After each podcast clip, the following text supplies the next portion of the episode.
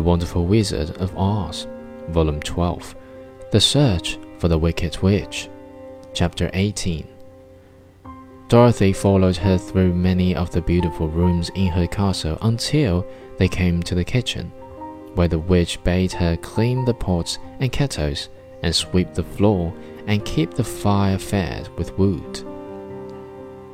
Dorothy went to work meekly, with her mind made up to work as hard as she could, for she was glad the wicked witch had decided not to kill her.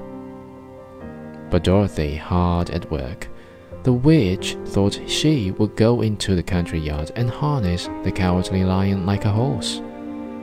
It would amuse her, she was sure, to make him draw her chariots whenever she wished to go to drive.